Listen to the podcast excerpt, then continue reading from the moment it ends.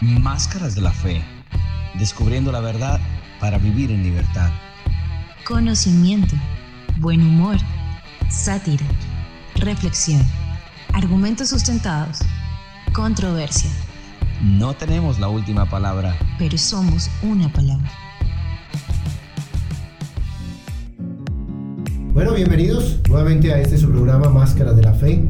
Hoy con un tema muy especial que vamos a estar dilucidando a través de estas charlas, un poquito de silvanadas que confrontamos con Oscar, con Wilson y este amigo de ustedes, Henry Achuri. Hoy el tema es, eh, ciertamente en este segundo episodio, dinero y religión. Vamos a hablar de dinero y religión. Y bueno, Wilson, bienvenido. Muchas gracias, señor Achuri. Me gustó esa palabra de silvanada. Sí. Muy bonita. Vamos a seguir con nuestros temas que tienen que ver con la religión y con la actualidad, cómo se está manejando todos estos temas. Casi todos eh, los temas que se manejan a la luz de la religión se eh, ausentan totalmente de la palabra. Entonces este no va a ser la, excepción. Oscar. ¿Qué más bien? Yo pensé que no me iba a saludar. Eh, no, bien chévere. saludos a todos. Estamos contentos porque pues llevamos apenas una semana en redes sociales y pues ya tenemos varias personas ahí siguiéndonos, opinando. Entonces invitamos a todos los que nos escuchan que también participen en las diferentes redes. Estamos en Facebook, estamos en Twitter, estamos en Instagram y también vamos a estar en Spotify, que es por donde más vamos a, salir con el programa. Entonces, chévere. Referente al tema, pues me parece que es un tema súper delicado y que no se ha sabido explicar. De por sí, siempre que se pregunta en cualquier congregación acerca del tema, ya se genera una barrera.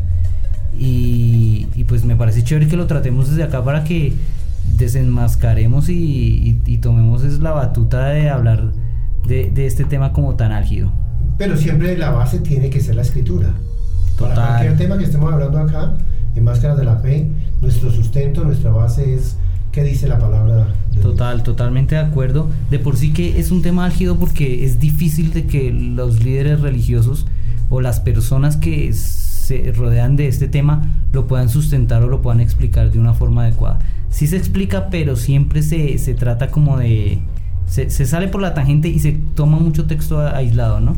Entonces, chévere que Wilson pues nos dé como una introducción al tema y nos cuente para ver qué resulta de todo esto. La palabra en hebreo que se empieza a utilizar en la Biblia para referirse a, lo que directamente nos atañe, que es el diezmo y las ofrendas.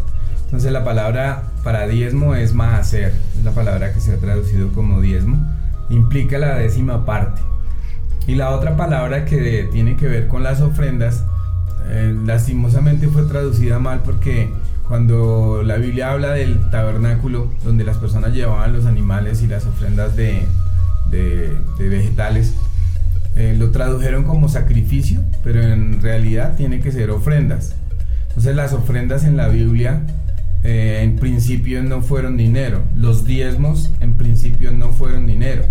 Entonces por supuesto que estamos a distancia de cientos de años del origen de la escritura pero a lo largo del tiempo y del nacimiento de las religiones se enfocó todo hacia el, hacia el lado del dinero. Entonces por eso es que hoy tenemos que estar hablando acerca del dinero. Bíblicamente el diezmo nunca fue dinero. Siempre fueron animales o siempre fueron el fruto de la tierra de las personas. El origen del dar está en que Dios le dice al pueblo, cuando lleguen a la tierra que yo les he prometido, cuando ellos están en el desierto, les dice, del fruto que ustedes tengan de la, de la tierra, de eso me van a dar el diezmo. Entonces aquí hay un principio que la gente no empieza manejando y es que primero Dios da para exigir que la persona dé. Lo que nosotros vemos hoy en día y este, esta sería como una primera máscara, es que a la gente le están diciendo, usted dé así no tenga. Y de, con eso usted obliga a que Dios le, le, le deba devolver. O sea, lo que llaman pactar. E, exactamente. Sembrar o pactar. esa, sería una segunda máscara. La primera que tendríamos que ver es cómo le dicen a la gente que dé sin tener. La segunda es la que usted está diciendo. ¿De dónde sale la idea esa del pacto? Que yo voy a hacer un pacto con Dios. O sea, ¿desde cuándo un hombre tiene algo que ofrecerle a Dios? Cuando uno hace un pacto es porque la otra persona tiene algo para, para darle a uno. Entonces el único que puede hacer un pacto, los pactos es Dios. Pero ¿a quién se le ocurrió que hiciéramos nosotros pactos con Dios? O sea, ¿qué tenemos que le podamos ofrecer a Dios? Bueno, alguien me va a decir que un corazón hermoso y, y- y- y eso suena muy romántico, pero de hecho Dios con tanto corazón se va a encartar con tanto corazón humano. Pero eh, vea que ese sería otro tema. Otro tema No, de- sería y de por sí que nos tocaría buscar registros en la palabra que nos diga que sí se puede dar antes, que se puede pactar.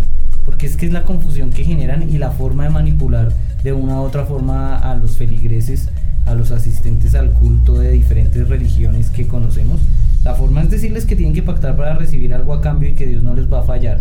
Hay una charla que yo tuve con una pastora que se llama Yesenia Ten. Ajá. Se la recomiendo que esa va, va a ir, creo que va en esta, eh, en donde ella nos explica también un poco de la metodología que usan para, para pedir. ¿La de la guagua? La de la guagua, Ah, esa- sí, esa- esa- yo, yo hablé con ella en un rato. yo hablé con ella en un rato. fuerte. Entonces, pues igual, y con lo que usted dice de las ofrendas, sería chévere que nos explicara un poquito y entender el término, la diferencia entre ofrenda y sacrificio y por qué está mal utilizado el término sacrificio. Se tradujo mal. Bueno, los sacrificios son eh, como aquellas cosas que son dolorosas y que en la antigüedad la gente le daba a los dioses, en los mm, cultos idólatras, le daban a los dioses algo para apaciguar su ira. Entonces, el sacrificio consiste en que yo le doy algo mío a, a- a una deidad. Eso era el sacrificio. Entonces casi siempre se, se, se manejó eso. De hecho, cuando traducen los términos de la Biblia, de lo que se conoce como Antiguo Testamento o Tanaj en términos hebreos, eh, se, se toma la palabra sacrificio porque está en un contexto, quien hace las traducciones está en un contexto pagano, que es Roma. Entonces toman la palabra sacrificio como que a la persona sí le toca seguir dando sacrificios, pero en realidad era ofrendas y la palabra era Y la- corbán. Y la, y la- no solamente para aplacar la ira al dios, sino para alimentarle su poder, ¿no? Eh, si ajá, vemos la mitología griega, pues basta con ver películas de Hollywood cuando uno ve Furia de Titanes y todo eso, lo que tenían, eh, los dioses se alimentaban de ese, de ese miedo y de ese sufrimiento y de esos sacrificios que daban los mortales como tal. que daban la, que la hija virgen, que las Eh, doncellas para apaciguar. e- Pues- Es el mismo. La palabra hebrea que se tradujo como sacrificio, que está mal traducida, es corbán. O sea, el corbán lo que implica es el acercamiento. Entonces, por eso la persona traía una ofrenda. De hecho, es una cosa tan, tan genial en la Biblia porque habían ofrendas que se parecían tanto al que había transgredido como el que traía gratitud. Entonces, cuando alguien traía la ofrenda, la gente no sabía si venía porque transgredió un mandamiento o porque estaba agradecido. O sea, de, de alguna manera Dios como camuflando al, al ser humano para que de todas maneras se acerque a él. ¿Qué ¿Eh? se daba en el Antiguo Testamento, en el mal llamado Antiguo Testamento, o en las escrituras hebreas? ¿Qué se ofrecía? Eh, ¿Y pues hay, hay- hay varias clases, ¿no? Hay varias en el libro de Levíticos o Bayicraj.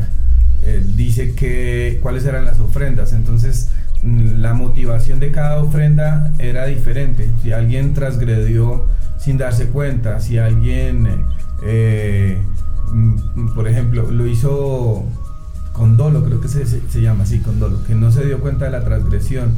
Entonces, Dios establece cada ofrenda para cada tipo de transgresión. Es interesante que no hay una ofrenda para el que transgredía conscientemente. Eso no la había. Yo O le sea, tengo, yo le tengo la lista de las ofrendas. Ajá. Está la ofrenda de ascensión u holocau- holocausto que se llama Olá Olá. en hebreo, Que era un animal. que era un animal y era por ese que usted dice que era- esa se quemaba toda, por lo que tengo entendido se quema toda y servía para a- a- eh, adoración o para una falta que se comete Ajá. involuntariamente. Está la de grano que se llama minja. Esa no la tengo muy clara cuál era el concepto específico. Está una que se llama de paz, o que en hebreo es shelamin, que es una ofrenda por algo bueno que le pasa a la persona, es totalmente voluntaria. Está la de pecado, que es hatat, Ajá. que ahí es donde a mí me empieza a aclarar y me da la duda si Yeshua esa es la que viene a, a- a suplir o él la suple todas. Ahí ahorita usted me responde. Y está la Ashan, que es por la culpa. Ajá. Entonces esas son como las cinco clases de ofrendas que culpa daban. es la que estábamos hablando que es que la persona no supo que estaba transgrediendo. ¿sí? O sea, es como el dolo. ¿Qué diferencia hay entre esa y la que es involuntaria del olá? Es que esa es la que no tengo clara si es mm, también por pecado o por transgresión. Pero en sí dentro de las ofrendas no había una ofrenda que fuera la persona pecó conscientemente de su pecado e iba llevaba porque eso sería de alguna manera como una alcahuetería. Ahora, el pueblo sí la llevó a ese extremo, llegó un momento en la historia del pueblo de Israel que antes de pecar incluso ya llevaban la ofrenda, daban el animal y luego iban a pecar. O sea, se llegó a ese desprestigio de... de- Ahí es donde el pueblo de Israel es el que como que transgiversa la intención que le da Dios para, para poder hacer la expiación de pecados. Sí. Que ya lo vuelven ya lo vuelven de una forma descarada, se podría Que, decir. que en el Nuevo Testamento, lo que se conoce como Nuevo Testamento, en Hebreos 10, dice que el que peca deliberadamente ya no tiene nada más, no hay ninguna ofrenda más. O sea, porque ¿qué se puede hacer si la persona está transgrediendo deliberadamente? Ahora vea, pero estas ofrendas eh, en realidad lo que hacían era acercar a la persona a Dios. Ah, Esa era la intención. esa era la intención de las ofrendas. Por supuesto que en ese tiempo no hay dinero, porque alguien dice, pues el diezmo no era dinero porque no había dinero, aunque no es completamente cierto. Está bien, el diezmo era el 10% de lo que yo fuese bendecido tanto en ganado como en cosechas. agrícola, sí. Las ofrendas tenían que ver con parte vegetal y tendrían que ver con parte animal. Entonces, algunos dicen, por eso fue que tuvo que en algún momento de la historia convertirse eso en dinero. Porque ahora un animal tiene un valor representativo y una cosecha tiene un valor representativo en dinero. Sin embargo, nosotros tenemos que decir que los diezmos fue el sistema que Dios inventó para Israel, para sostenimiento de sus sacerdotes. O sea, ese sistema de diezmos tiene exclusividad solo para Israel, porque así está en la Biblia. Y a uno le pueden decir hoy en día personas teólogos y estudiosos y maestros que ahora lo tenemos que tras- traspasar a, a todo el que tenga una confesión religiosa, pero creo que ahí se saldría de contexto el término eh, o la creencia de la Biblia. Porque en la Biblia se dio el diezmo para sostener los sacerdotes del templo, del tabernáculo. Y hoy no hay sacerdotes. No hay igual, templo. igual No hay nada, templo. Más, nada más sería, yo me imagino la escena, porque es que el, el proceso, todo el, todo el proceso es totalmente diferente. Pero imagínese la, la escena del sacerdote o del rabino, ya sea el que sea el de Israel, porque todo este contexto es de Israel. Entonces me imagino a este diciendo, bueno, ¿quién trae el, el cabrito más gordo hoy en la congregación? O sea, que llegaban a la, a la reunión con sus cabritos y eso, ¿cómo era? Porque, porque no creo que se parezca al sistema de No, no, no, no, en absoluto. Entonces ya ahí se está No. La Biblia habla de que estas ofrendas, estos korbanot, se llevaban al tabernáculo y habían algunos de los que el sacerdote tenía derecho a tomar partes de carne, porque eso era lo que él iba a comer con su familia. Habían otros como el que usted nombró el primero, el, el se consumía totalmente. Pero habían algunos en los que ellos podían tomar la espaldilla o el lomo, algunas partes, otras se quemaban, entonces se quemaban, entonces el sacerdote comía de ahí, en realidad comía de ahí pero, pero era lo que la persona traía. Posteriormente se cambia el tabernáculo por el templo. ¿sí? Pero, entonces no era un servicio religioso. O sea, que No. había tiempo para que el, el que estuviera arriba fuera sacerdote, fuera No. rabino, fuera lo que sea, pudiera poner pastor. música, No. orar y pedirle los cabritos a la gente. De hecho, la gente cuando salía de su casa ya sabía lo que iba a llevar. Entonces, vean lo que estamos analizando. Este es el contexto real. Nosotros no estamos pretendiendo que hoy en día la gente se traslade cientos de años al pasado y haga y lo haga igual. Sería absurdo, sería tonto pensar eso. Sin embargo, sí tenemos que mirar la esencia de, de- la acción. El diezmo era un sistema para sostener a los sacerdotes de Israel. Las ofrendas también era un sistema para darle al Eterno, para acercarse y de ahí algunos sacerdotes tomaban su parte. Pero hoy en día, y hablemoslo hoy en día más, digámoslo más bien en la era después del Mesías, cuando se, se instituye que el diezmo hay que llevarlo a una iglesia, llámese como se llame, ¿por qué no se aplica entonces todo el sistema del pueblo de Israel? ¿Por qué solo Claro. se escoge el diezmo? Yo no sé si todos, pero creo que sí, todos tenemos experiencia, hay gente que cuando uno habla de conceptos del Antiguo Testamento o Tanakh, eh, le dicen a uno, eso es de la ley y eso está claudicado, que algún día tenemos que tratar ese tema acá. Entonces, está claudicado todos los mandamientos, pero esto que tiene que ver con diezmo y con dinero. Eso sí no. Esto sí no. Ah, Entonces, de alguna manera, es escabullirse del contexto bíblico. Y a uno le pueden sacar citas del Nuevo Testamento, como se llama Nuevo Testamento, o Brihadashá, como lo llaman otros códigos reales. Cada vez que uno habla de alguna parte de la Biblia, le toca decir todos los nombres por los Claro, que- para que para no meternos en problemas con nadie.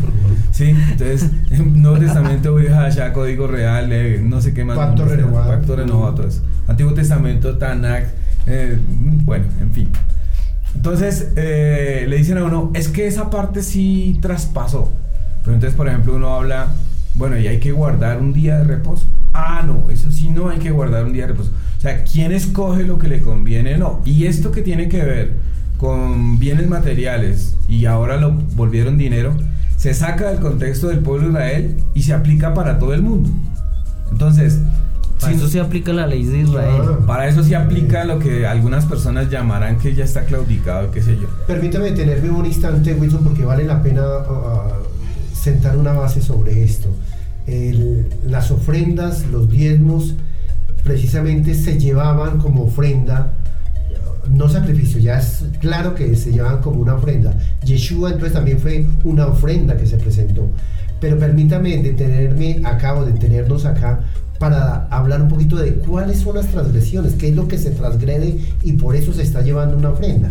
Ah, bueno, ahí, ahí, de acuerdo a su pregunta, sería chévere también aclarar que la palabra pecado y la palabra transgresión son diferentes y también en la traducción, en, la, en las versiones, le pusieron pecado.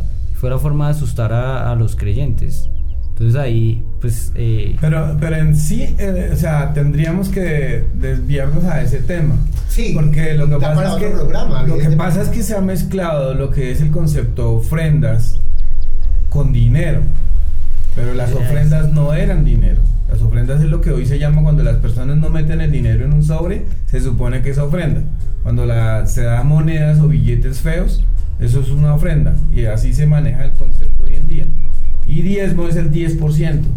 Pero son dos conceptos que están descontextualizados de la Biblia totalmente. Hoy en ah, día. valga, valga la pena, valga la pena aclarar con eso que los diezmos y las ofrendas de hoy no tienen nada que ver con la llamada palabra de Dios o Biblia. Es un concepto salido totalmente. Sí. En eso tenemos que ser claros y tenemos que, ya no es un punto de vista, es que el que encuentre en la palabra que se maneja los diezmos o las ofrendas como se manejan hoy en día, que por favor nos escriba Lo a Ajá. o en, o en la- cualquiera de las redes, porque ahí vale la pena aclarar, empezando que el concepto de ofrenda, según yo entiendo, se puede trasladar o la mejor forma que encuentra el pueblo de Israel para trasladarlo, ya que no hay templo, no hay sacerdotes y no se puede llevar los animales y el grano, es mediante oraciones.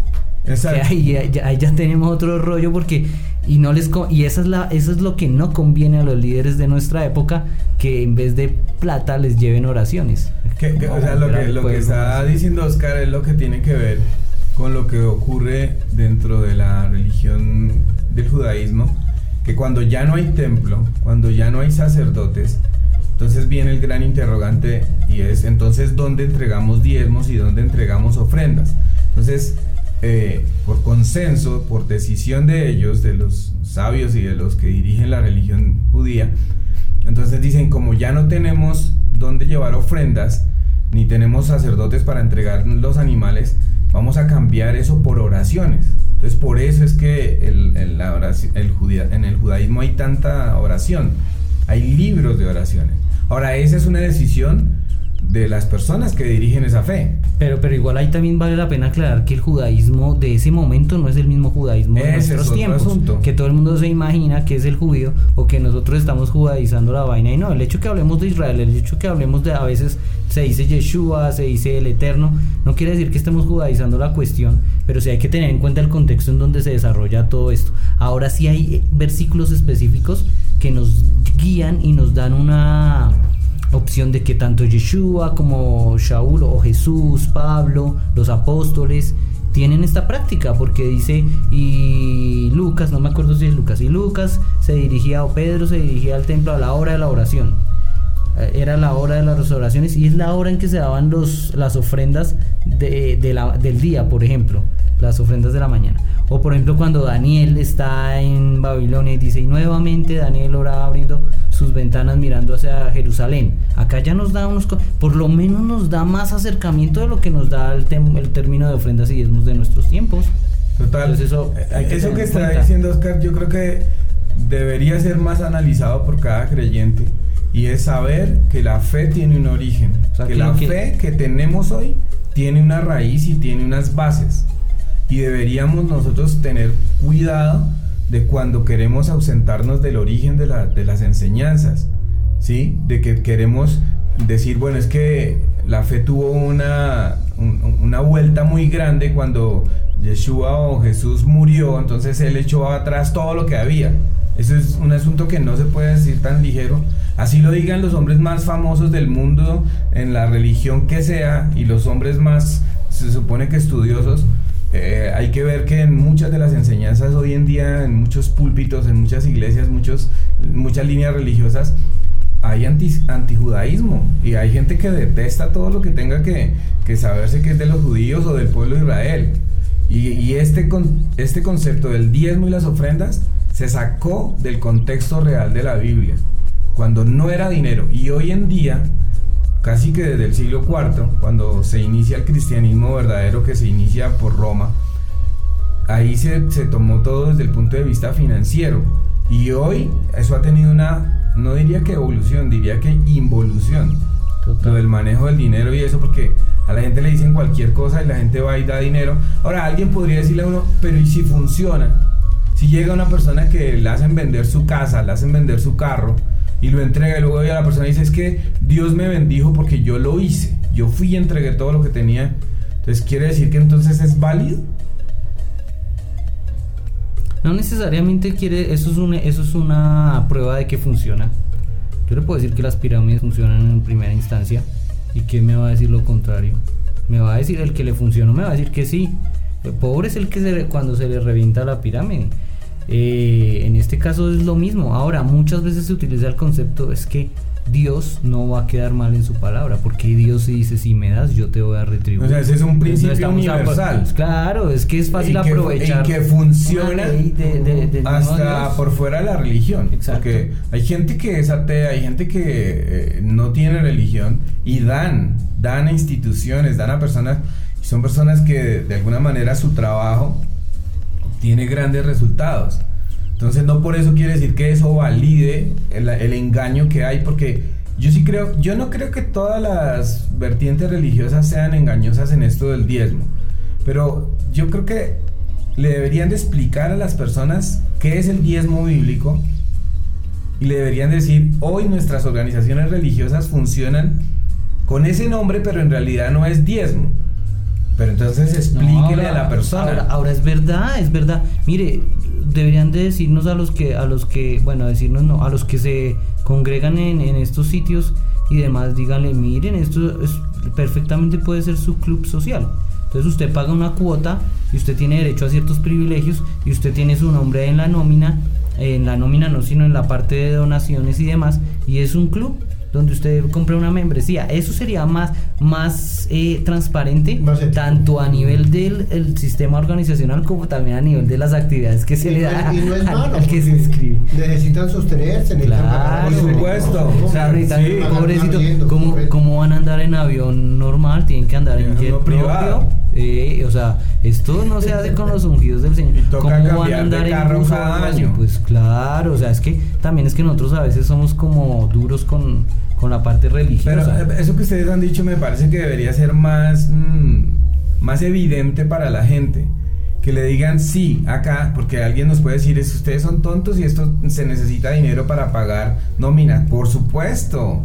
O sea, cualquier organización, eh, por organización que sea sin, sin ánimo de lucro, necesita pagar gastos.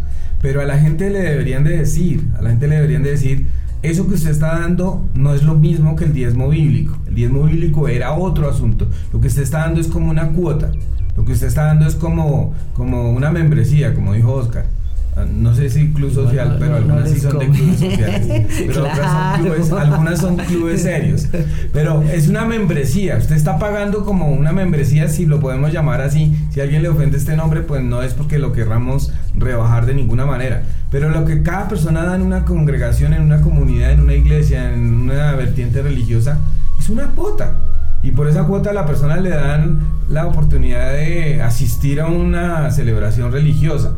Le dan música, le dan oración, algunos pastores todavía dan consejería, algunos ya están en otra índole, ya están en otro vuelo. No Encuentros, alcanzan. eh, Todo esto- visitas. Todo esto tiene Eh, gastos, pero a lo que nosotros vamos, acá en Máscaras de la Fe, es que a la gente le deberían de decir la verdad. La gente le deberían de decir, esto que se recoge acá en esta comunidad, en esta iglesia, en esta vertiente religiosa, no es el diezmo bíblico. Porque si fuera el diezmo bíblico, se haría lo que dice la Biblia, que había un diezmo en que le daban a los pobres, le daban a los huérfanos, le daban a las Y eso lo dice la escritura. Había un diezmo que se comían en Jerusalén y la gente iba y se lo comía. O sea, imagínese usted que un líder religioso permita que su gente se le gaste el diezmo como en una fiesta. Sería la, la quiebra. y que se repartiera entre todos. Ahí yo le voy a voltear un poquito y les voy a rayar un poco más el, el coco. Sé que igual mucha gente va a tildar o tildan este tipo de comentarios de mala forma, pero a, a mí sí me gustaría hacer una comparativa de cómo vivían los líderes religiosos, en este caso la casa sacerdotal, ¿sí? los que se escogen como sacerdotes, o sea, la familia de los levitas en Israel. Eh, y vámonos también a los talmín, los discípulos, los mismos apóstoles, cómo vivían, si, si eh, había esta captación de dinero y si se daban esos lujos, tanto Pablo, Pedro, Mateo, cómo era la vivencia de ellos en ese entonces. Porque eso también vale, o sea, una cosa es el- el- la captación y decir la verdad, yo digo la verdad, pero es que ahí se desarman muchos conceptos y ahí les tocaría bajarse de sueldos, bajarse de propiedades, porque los líderes religiosos de nuestros tiempos, no todos, aclaro, y nuestra lucha es más contra los grandes imperios. ¿Cómo es que se da esto en, en- en lo- en los tiempos de Jesús, de Yeshua? del Lo que, lo que registra la Biblia, todo ese registro, es, eh, bueno, exceptuando las cartas de Juan y el Apocalipsis de Juan, para los que creemos que eso hace parte de la Biblia, porque también nos pueden descabezar gente, decir, estos manes están hablando del Nuevo Testamento y eso no, bueno, nosotros respetamos el concepto que usted tenga. Nosotros creemos que lo que se conoce como Nuevo Testamento de Hadashah, o todos los nombres que hemos dicho, hacen parte de la revelación que Dios da. Por supuesto que alguna vez tenemos que hablar de traducciones, ¿no? Y de versiones para descubrir cositas. Sí, ahí- Pero lo que está, solamente las cartas de Juan y, y Juan se escribe después de la destrucción del templo. ¿Sí? Porque el, el Apocalipsis se va a escribir después del año 90. Entonces ya no hay templo en Jerusalén. Pero el resto, todos los escritos que hay en, la- en la Biblia nuestra, ocurren dentro de un marco religioso en el que hay templo. Entonces nadie podía destinar el diezmo para apoyar ni al Mesías, ni a Pablo, ni a nadie. O sea, el diezmo no se negociaba, el diezmo tocaba llevarlo al templo. Entonces ellos cómo vivían, o sea, ¿qué vivían? Ah, ¿Qué? entonces- claro. Sí, ahí, me hay una cita en, el, en el- la carta de Pablo a los Gálatas que dice, eh, que de hecho es, eh, es tan sacado del contexto este texto, todo el mundo dice, eh, todo lo que el hombre siembra, eso cosecha. Ahora, eso sí es verdad, pero cuando usted lo saca del contexto, en el versículo anterior dice, todo el que es enseñado debe compartir sus bendiciones con quien lo enseña. No os engañéis, Dios no puede ser burlado porque todo lo que el hombre sembrar eso cosechará. Ahí está el contexto real de ese versículo. Y que una persona sí debe bendecir a quien lo enseña, pero no con el diezmo, ni con las ofrendas, es usted mismo. Usted reconoce que alguien lo está enseñando, entonces bendiga a la persona que lo está enseñando. Pero ahora ese sistema ya no se da, porque ese sistema no, eso no, no, no va a la voluntad de la persona, si ya, sino ya los sistemas religiosos lo imponen. Hay comunidades religiosas que pueden recibir hasta tres ofrendas en una misma reunión. Y eso ya me parece a mí que raya de, de- de- abuso, porque se hace. Y a la gente se le saca el dinero. Ahora, lo más tenaz que la mayoría de gente que da ese dinero lo da muertos de la risa. Y ellos están confiados en que ese dinero se les va a multiplicar. No, igual, o sea, ahí sí. eh, y este concepto, tratar temas bajo el ámbito religioso, es, es, un, es, una, es una forma en que se intenta hacer, pero es que es algo muy, muy tenaz, porque igual sigue siendo fe. y hay gente que es tan arraigada a sus creencias y ya se acostumbró a no tener participación mental, digo, pensar y evaluar diferentes conceptos que ya va totalmente a ciegas. De por sí, eh, hay gente que dice, yo le dejo eso a Dios. Y ahí también yo tengo mis reservas porque la misma palabra nos insta a que estemos pendientes de todos estos conceptos. Pero, pero nosotros acá podemos demostrarles, podemos sacar estados financieros de los líderes religiosos, podemos mostrar cómo el Vaticano se roba eh, los dineros de los pobres y de todos los que lo que recogen. La misma iglesia cristiana, eh, bueno, las diferentes denominaciones que podemos encontrar les podemos demostrar y no van a cambiar su forma de pensar. Sí, porque es como el que está enamorado. Sentidos. Eh, claro. Y, lo que decíamos en el episodio pasado, en realidad nosotros respetamos lo que cada persona quiera hacer, pero vale la pena que alguno caiga en cuenta y por lo menos razone lo que hace. Porque es que yo no creo que la fe anule la razón. De hecho, eh, la ignorancia de los creyentes es el mejor lugar para meterles enseñanzas corruptas. Entre más ignorante sea un, un creyente, está más dado a que abusen de él. Mejor caldo de cultivo para muchas cosas. Y hay gente que disfruta su ignorancia, porque hay gente que dice, a mí en realidad no me importa lo que hagan con ese dinero que yo entrego allá. Ok, perfecto, si a usted no le importa, pero por lo menos para la persona que no es religiosa, sí es una inquietud que hacen con tanto dinero. O sea, el que no va a ninguna iglesia, ninguna religión, se burla de los creyentes. Allá le sacan el dinero. Y por lo menos para ellos valdría la pena darles una respuesta y decir, no, no todos los que van a una comunidad o tienen una fe eh, somos tontos, no, no. Ahora, sí vale la pena aclarar que nosotros creemos en Dios, creemos en que hay que hacer aportes, tenemos comunidades, o sea, nosotros no somos eh, renegados de la, de la fe, no, no, al contrario, sería el colmo uno intentar tener este programa porque está renegando de todo lo que es fe, no, no, no, pero sí tenemos que confrontarnos a verdades, y esta es una verdad, el diezmo hoy en día, como se enseña en las iglesias, no es bíblico. No es así, así no, está en la Biblia. Chévere, chévere. Ahí para concluir, pues vale la pena dejar ahí como en el tintero. Y yo creo que este tema da para más, da para más. Eh, ofrendas eh, eran los conocidos, lo que se llevaba con animales y con vegetales en el templo de Israel. Eso era lo que se conocía como ofrenda. No hay registros de que se llevara ofrenda de la forma que se practica hoy en día. Y diezmos era el sistema que, que Dios había dejado para que de todo lo que tuviéramos, pues diéramos nuestra décima parte de, de, la, misma, de la misma forma, pero para el contexto de Israel. Sí, eso es así. Y lo que conocemos como iglesia primitiva, que es evidentemente en el momento exacto de Yeshua, de sus discípulos, mm. eh, se manejaba igual, porque había templo todavía y se presentaban estas ofrendas. Sí, sí, sí se manejan de la misma forma. De, todas de todas formas, ahí le, pues le hago como para que nosotros tengamos cuidado con eso y son temas que se tienen que ir tratando a medida que vamos avanzando.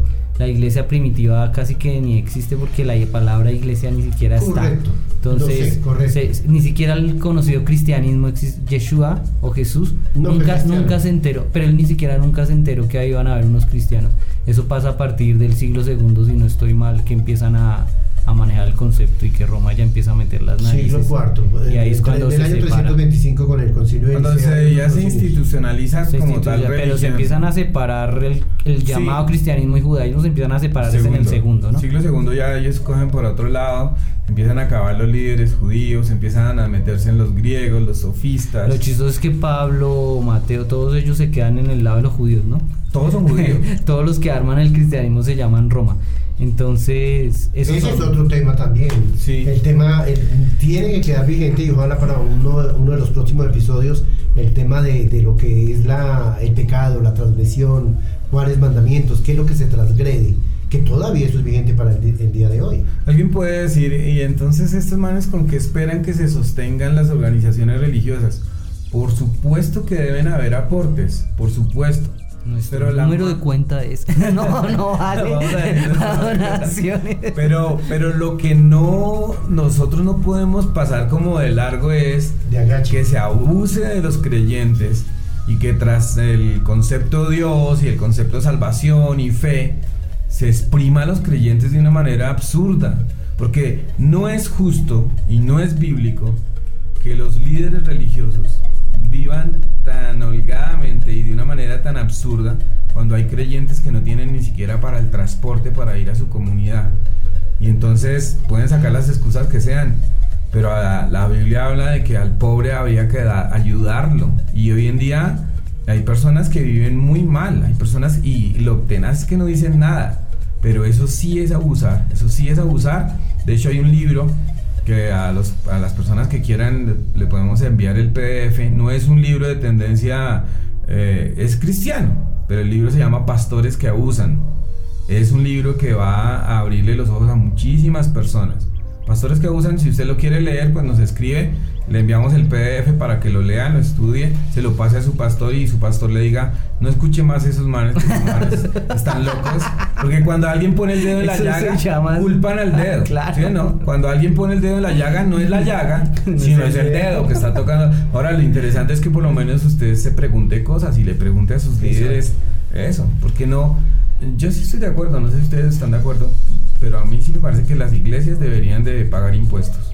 Ahora, el asunto es que se los van a robar los impuestos, pero por lo menos uno va a cumplir. O sea, por cualquier lado le roban a uno. Pero por lo menos uno dice, yo estoy libre de que estoy obteniendo dinero y por lo menos pago un impuesto.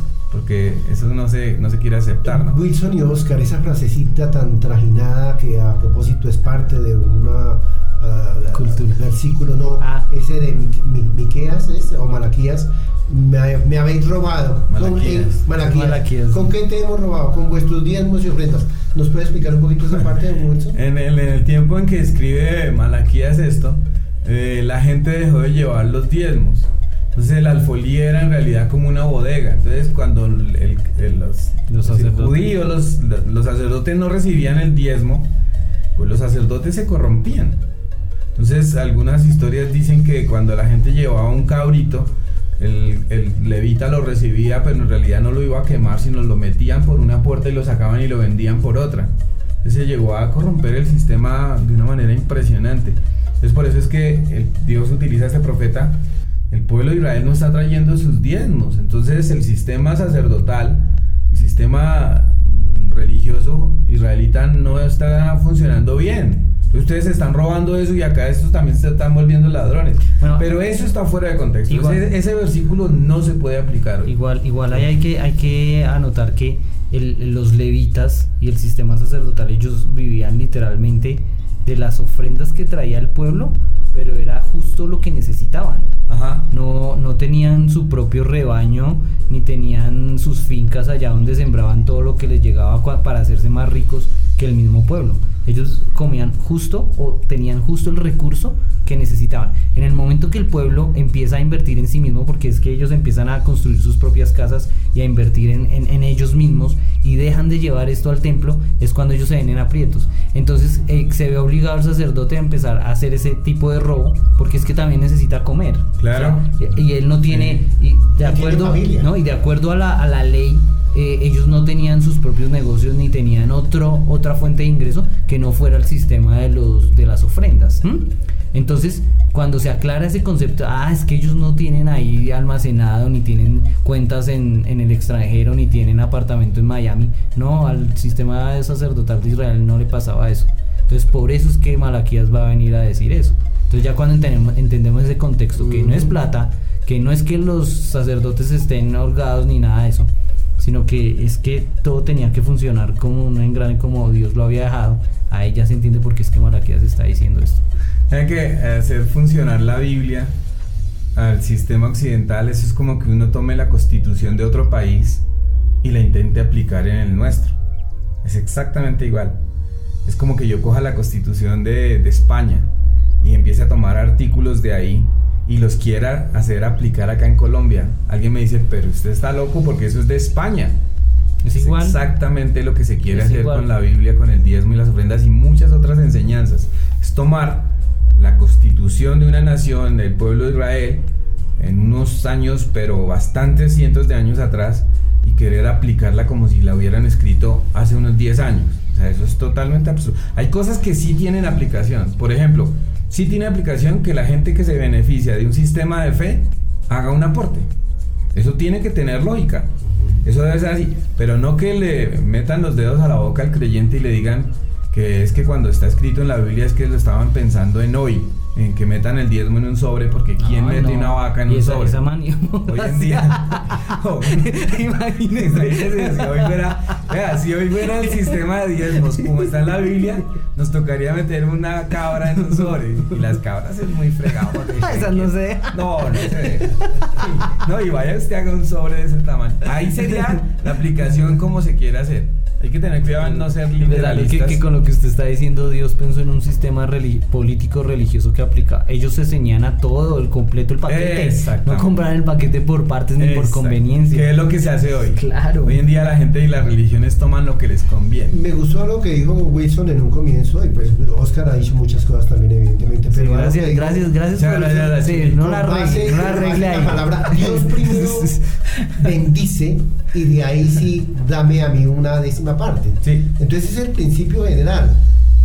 Bendice Dios y ahí sí uno puede dar. Ahora, lo, lo tenaz es cuando Dios bendice a alguien y la persona no es capaz de loca. compartir. Mire que algo que y algo que decíamos ahí referente a eso, lo que uno sí puede hacer es promesas o votos. Bot- exacto. Que, que uno le dice a- al Eterno o a Dios, Dios, si tú me das esto, de ahí voy a dar, va a haber mi diezmo, pero voy a dar adicional tanto porque es que tú me estás bendiciendo así. Y ahí uno puede hacer ese tipo que no son pactos, son promesas que uno le Y, hace es- y eso sí es bíblico. O sea, Y- eso y sí es respaldado por Pero la si palabra. tú me das tal cosa, yo te, no, yo te voy a dar para que, porque también sería como obligar a Dios a que nos diera. O sea, Claro. ahí estoy manejando a Dios, ah, Sí. yo doy todo lo que tengo, Dios, tú me tienes que bendecir. Sí. O sea Es que la fuerte. manipulación, déjeme decirle, de todo este tema de ofrendas, de sacrificios, porque ellos lo llaman sacrificios, de diezmos, de todo, todo esto, no solamente es manipulado desde, desde los púlpitos, sino desde canales de radio y canales de televisión también. Claro, es que yo, les va- va- yo ya les tengo programada la próxima maratónica que vamos a hacer acá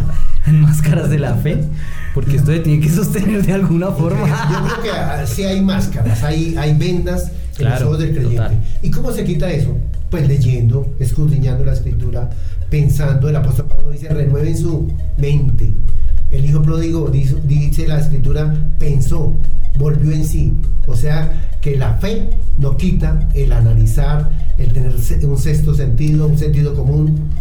Yo creo que buscando a Dios también, porque ahí tiene que ver mucho el, el ruaje, el espíritu, que dé ese discernimiento y quite como ese velo, porque conozco gente que estudia muchísimo, teólogos y gente que busca a Dios y estu- estudia, estudia y siguen, siguen sin, sin, sin lograr ese entendimiento más allá.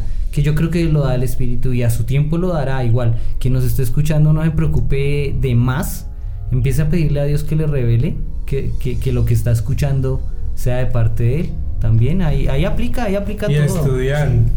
Estudiar. Hay un texto en la Biblia, no recuerdo en qué parte, pero dice que hay que salir de Babilonia.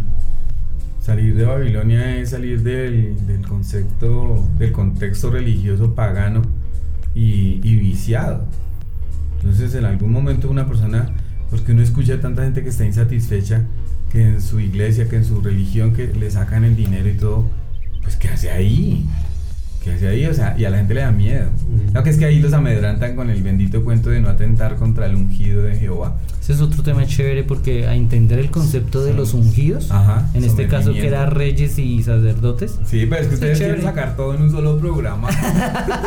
no, pues va, Sí, va a ser- ay, por eso decimos ese tema está chévere, ese tema está chévere. Wilson tuvo derecho a, a- a nombrar a un título de una obra, de un libro. Yo tengo el derecho también de hablar de otro, otro ¿Cuál, libro. cuál, cuál? Cristianismo pagano. Uy, sí. Ese libro también lo Misterio confronta pagano, ese, ese- a ver si lo recuerdo. No recuerdo el autor, pero Sí, ese es bueno también. Todavía lo tengo, ese libro. Tendría que buscar el autor, pero creo que lo podríamos mandar por También, PDF el que también. escriba y lo quiera, le- les enviamos. Muy bien. Pues es que lo chévere sería para que, pues es que Henry también es por hacerle la competencia a usted. Que también Bueno, diga su libro, a ver. No, diga- no, yo no voy a decir. Hay una de Babilonia chévere, pero, pero lo, que, va. lo que podemos hacer. Babilonia Misterio va- Religioso. Ese. Uy, ese, oh, Genial, ese es brutal. ese es bueno. Babilonia. Misterio Religioso. Pero entonces lo que vamos a hacer es que cada semana les damos un libro porque la gente nos va a reventar eh, de tanto Ah, sí. y no va a hacer, no va a leer ninguno al final. Entonces vamos a darles ahorita el de. ¿Cuál fue el, el que yo dije? El. Eh, pastores, Pastores que abusan. que abusan. Ese va a ser el que estemos dando esta Eh, semana. escríbanos ya sea en las redes sociales o por correo. Les recordamos, Máscaras de la Fe nos encuentran en, en todas las redes, Twitter, Facebook, Instagram o directamente al correo electrónico que es máscarasdelafe arroba gmail.com. Ok, Ahí nos ahí está. Bueno, muchas gracias a ustedes por su audiencia, por las, las respuestas que va a generar este tema y ahí estamos listos a través de, de los canales ya que ha mencionado Oscar. Muchas gracias por eh, escucharnos y gracias también a Oscar y a Wilson por esta intervención. Máscaras de la fe. Descubriendo la verdad para vivir en libertad. Conocimiento, buen humor, sátira, reflexión, argumentos sustentados, controversia. No tenemos la última palabra. Pero somos